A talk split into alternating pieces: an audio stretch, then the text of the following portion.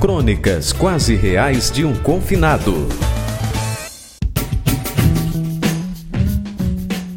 Trinta e um de dezembro passou e agora sim já é certo dizer. 2020 entrou definitivamente para a galeria dos anos que não terminam em 31 do 12. Atualmente estamos em trezembro, como dizem os meninos do xadrez verbal. 2020 inaugurou um novo jeito de se encerrar um ano.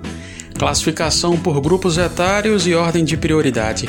Tem muita gente aí esperando a vacinação contra a Covid-19 para enfim respirar aliviado. Agora em fevereiro, talvez março de 2021, 2020 deve terminar para os profissionais da saúde e para os idosos institucionalizados. A contagem regressiva lá de dezembro, enfim, fechará um ciclo.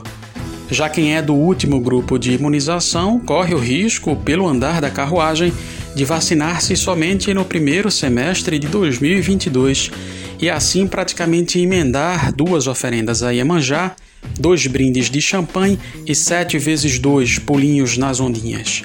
O último Réveillon foi de roupas brancas, exceto Neymar, que optou por um look futurista prateado de vaqueiro marciano, Réveillon de avenidas vazias e avenidas lotadas, drones no céu e fogos no céu aqui e acolá, famílias respeitando o isolamento social e, claro, também famílias transmitindo o novo coronavírus à torta e à direito, principalmente à direito, ou melhor, à direita.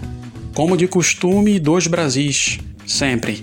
Assim, meio dividido, já sem fôlego, 2020 entrou para a galeria dos anos que duram mais do que 365 dias, como 1964, que feito vírus multiplicou-se por 21 anos, e 1968, que ecoa até hoje.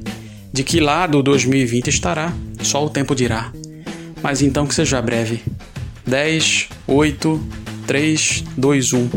Ainda em tempo, feliz ano velho.